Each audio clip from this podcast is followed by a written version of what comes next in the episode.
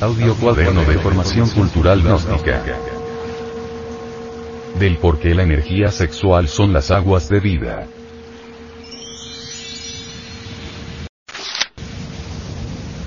Cuarta parte. El venerable maestro, Samael Aumeor, en una de sus obras dice, He estado meditando profundamente en el sentido esotérico que encierra el capítulo 11 del Apocalipsis.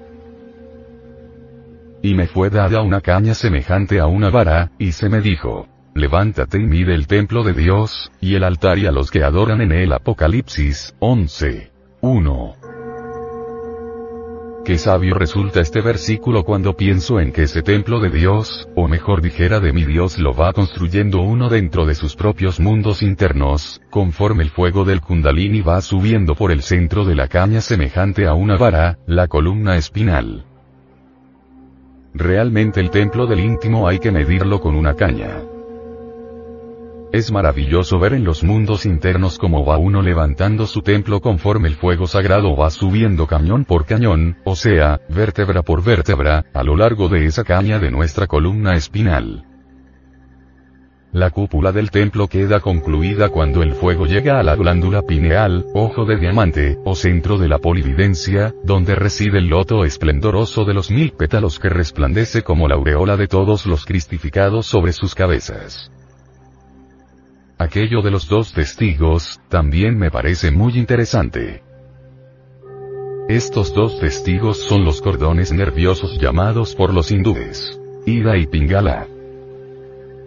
Estos dos cordones se relacionan con los ganglios, y por ellos ascienden los átomos solares y lunares de nuestro sistema seminal. Estas son las dos olivas y los dos candeleros que están delante del Dios de la tierra.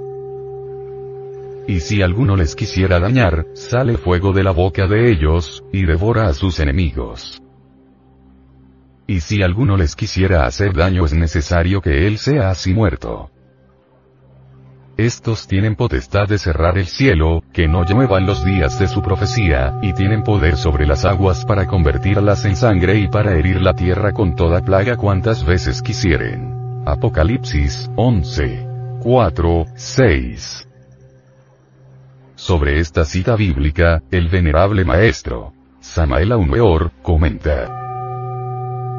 Cuando comprendamos que el fuego sagrado se despierta con el contacto de los átomos solares y lunares de nuestros dos testigos los dos cordones ganglionares, y que la espada flamígera es nuestro mismo kundalini, entonces entendemos el significado de estos versículos. Realmente, la espada tiene poder contra los átomos del enemigo secreto y contra las potencias del mal. Cuando el profeta recibe su espada de justicia adquiere poder sobre toda la naturaleza. Los señores de la justicia, tienen el poder de castigar el mundo. En el Edén, todos los seres humanos tenían despierto el kundalini, y la naturaleza les obedecía, pero cuando el hombre se entregó a la lujuria, sus dos testigos pasaron por una muerte mística y el hombre perdió la espada, y fue echado del Edén. Los versículos 7, 8, 9, 10 del mismo capítulo 11 están dedicados a contar ese conocimiento. Y cuando ellos hubieren acabado su testimonio, la bestia que sube del abismo, hará guerra contra ellos y los vencerá y los matará y sus cuerpos serán echados en las plazas de la grande ciudad que espiritualmente es llamada Sodoma y Gomorra, donde también nuestro Señor fue crucificado Apocalipsis 11. 28. El venerable maestro, Samael Aumeor, dice, Sodoma es fornicación por la cual nuestro Cristo, en el mundo astral está crucificado, y la gran ciudad es Babilonia la Grande, la corrompida civilización en que vivimos. Sin embargo, nuestros dos testigos resucitarán y el hombre se transformará en ángel, y adquirirá nuevamente sus antiguos poderes. Y después de tres días y medio el espíritu de vida enviado de Dios, entró en ellos y se alzaron sobre sus pies, y vino gran temor sobre los que los vieron Apocalipsis 11. 11. El venerable maestro, Samael Aumeor, al respecto comenta. Los tres días y medio corresponden al tercer grado del poder del fuego, y a la tercera iniciación de misterios mayores. Al llegar a la tercera gran iniciación, el cuerpo astral o Crestos mediador adquiere todos sus poderes perdidos. Resucita al tercer día de entre los muertos. Y el templo de Dios fue abierto en el cielo, y el arca de su testamento fue vista en su templo, y fueron hechos relámpagos y voces y truenos,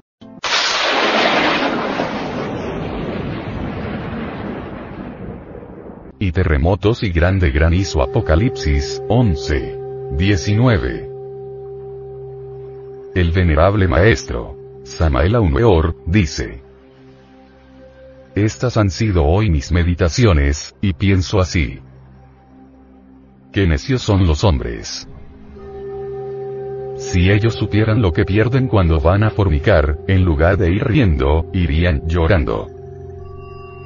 Realmente los cuerpos astrales de los muertos vivientes son tan fríos como la muerte, tan helados como los cadáveres.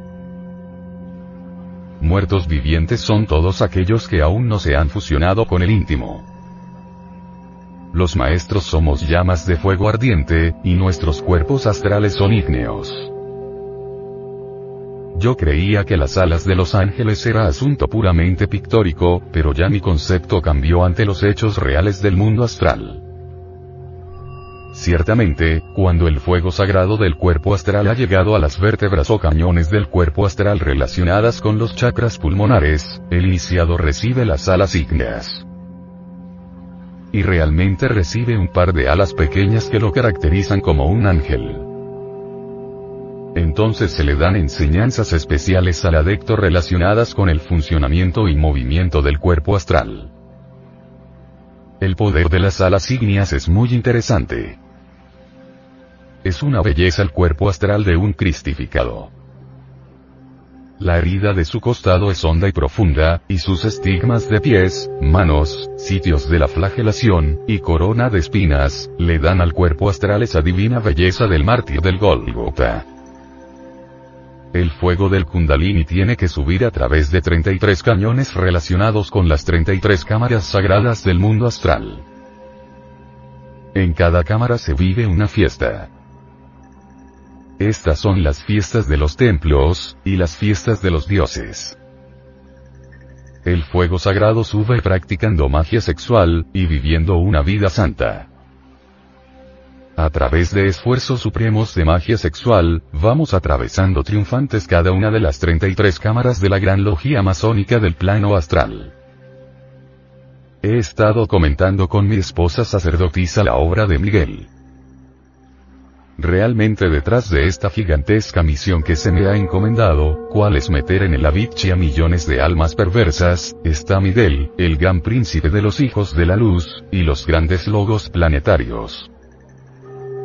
Miguel dirige, y yo ejecuto las órdenes que recibo directamente de mi padre Samael. Ciertamente, hay dos clases de maestros, los que dirigen y los que dominan. En el pasado, Miguel combatió personalmente contra los demonios, ahora dirige como un gran arquitecto la obra que yo, Samael Aumeor estoy realizando. A través del tiempo se elevó Miguel de dominador a dirigente. Daniel el profeta de Dios ya había profetizado esto en los siguientes versículos bíblicos. Y en aquel tiempo se levantará Miguel, el gran príncipe que está por los hijos de tu pueblo. Y será tiempo de angustia cual nunca fue después que hubo gente hasta entonces. Mas en aquel tiempo será libertado tu pueblo. Todos los que se hallaren escritos en el libro. Daniel 12. 11. Ese pueblo libertado es el pueblo de la luz, la humanidad buena, que está escrita en el libro de la vida. Y luego, hablando Daniel de la selección del personal, y de la dice lo siguiente. Y muchos de los que duermen en el polvo de la tierra serán despertados, unos para la vida eterna, y otros para vergüenza y confusión perpetua. Daniel 12. 2. Todo el capítulo 12 de Daniel se refiere a esto mismo. Actualmente están entrando millones de almas al abismo, esto es espantoso, esto es terrible. Realmente la evolución humana fracasó, y solo un puñado de almas selectas lograrán fusionarse con sus íntimos, para entrar en el reino angélico. Estas profecías de Daniel se están cumpliendo en estos instantes en forma terrible, y millones de seres humanos encarnados y desencarnados están entrando al abismo. Todo esto lo he estado conferenciando con mi esposa sacerdotisa. He estado comentando con mi esposa sacerdotisa, algo sobre el templo de los maestros del rayo de la fuerza. Realmente el discípulo no preparado sentiría un terror indecible al entrar en el templo del rayo de la fuerza. Todos los maestros del rayo de la fuerza asistimos a ese templo, en cuerpo astral. Allí solo reina el terror de la fuerza y el imperio del amor. Aquí en este templo de la fuerza no veo a ningún pietista. ¿Qué se hicieron los teosofistas? ¿Dónde están los sublimes teorizantes del rosacrucismo? ¿Qué se hicieron todos esos oros de las escuelas espiritualistas, que tanto hablaban y hablaban? ¿Dónde están? Aquí en este templo no hay teorizantes. Aquí no veo a esos ampulosos espiritualistas que en el plano físico hablan tan bonito. Aquí lo que veo son crudas realidades, y maestros de rostros sufridos. Me he sentado a conversar con uno de ellos que parece un mendicante.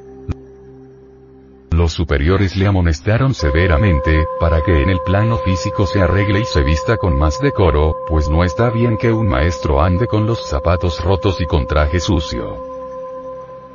El maestro debe vestirse siempre decorosamente y vivir pulcramente vestido de acuerdo con la época, y el medio ambiente en que le toque a trabajar. Todo lo que se hace en el plano físico repercute en el astral, y si en el plano físico andamos como indigentes, así nos veremos y nos verán los demás en el plano astral. Así, pues, debemos tener cuidado con nuestras personas. Cuando Cristo venga en la edad de Acuario, nacerá como un hombre entre los hombres, y se vestirá y arreglará de acuerdo con la moda de la época. Se equivocan aquellos que piensan que él tendrá que presentarse de acuerdo con la moda de la antigua Jerusalén, y solo se sabrá que es el Cristo. Por sus obras, por sus hechos, pues el árbol se conoce por sus frutos. La venida del Cristo se necesita para que nos explique y aclare bien la doctrina que Él nos enseñó, y que todas las sectas religiosas han desfigurado totalmente. Cuando Él venga, ya no habrá malvados, porque todos los malvados de esta época ya habrán caído en el abismo. Cristo vendrá en Acuario, y en ese entonces solo habrá sobre la tierra gente buena. Otro comentario que hacíamos con mi esposa sacerdotisa después del desayuno, y en momentos en que ella se preparaba para ir a comprar comestibles al mercado, se relacionaba con la magia sexual. Ciertos perversos, demonios tentadores del astral, me tentaron anoche con el culto fálico tenebroso que enseñan. Dichos demonios llevaban cuernos sobre la frente y me hablaban en los siguientes términos. Así como vos practicáis magia sexual está muy mal, vos podéis derramar el semen y siempre sube vuestro kundalini. Así hablaron los demonios tentadores y yo les contesté en la siguiente forma. Hacedlo vosotros así, pero yo sigo mis prácticas como voy, porque soy miembro de la Fraternidad Universal Blanca. Los demonios se retiraron entonces vencidos. Quisieron hacerme caer, y se equivocaron como se equivocó Yahvé con Cristo. El abismo está lleno de equivocados.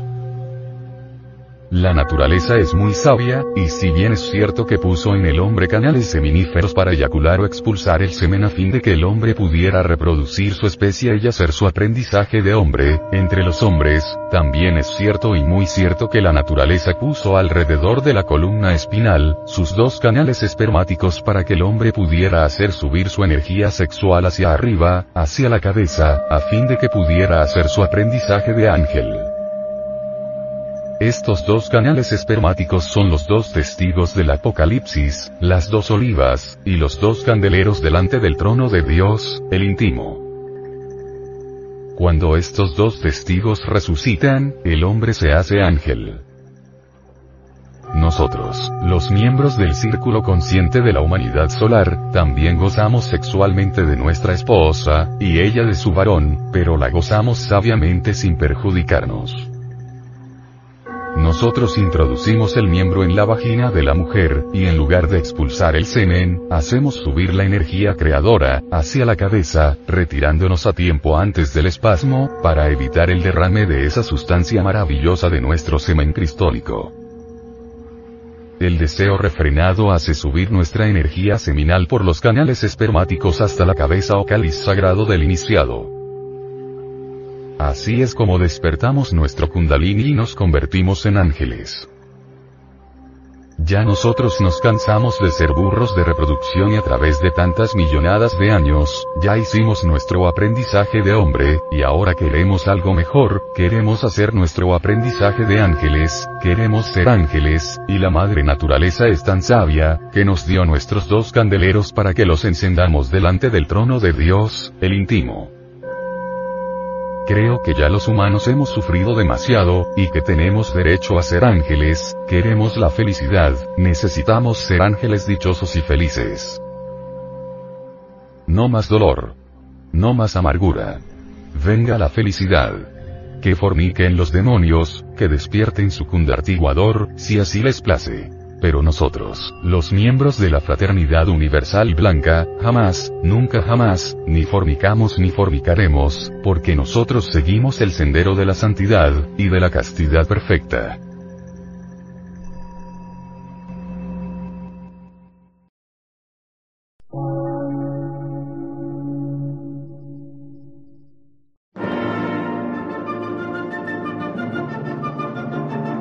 Emisora, gnóstica, transmundial. Por una nueva civilización y una nueva cultura, sobre la faz de la Tierra.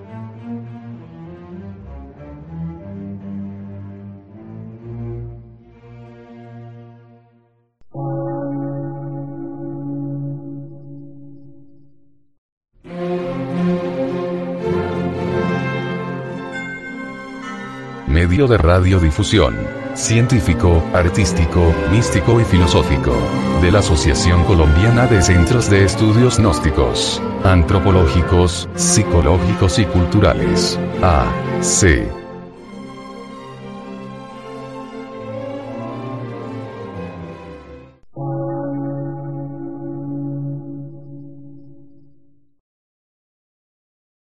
Lectura en movimiento. Difusión sin fronteras.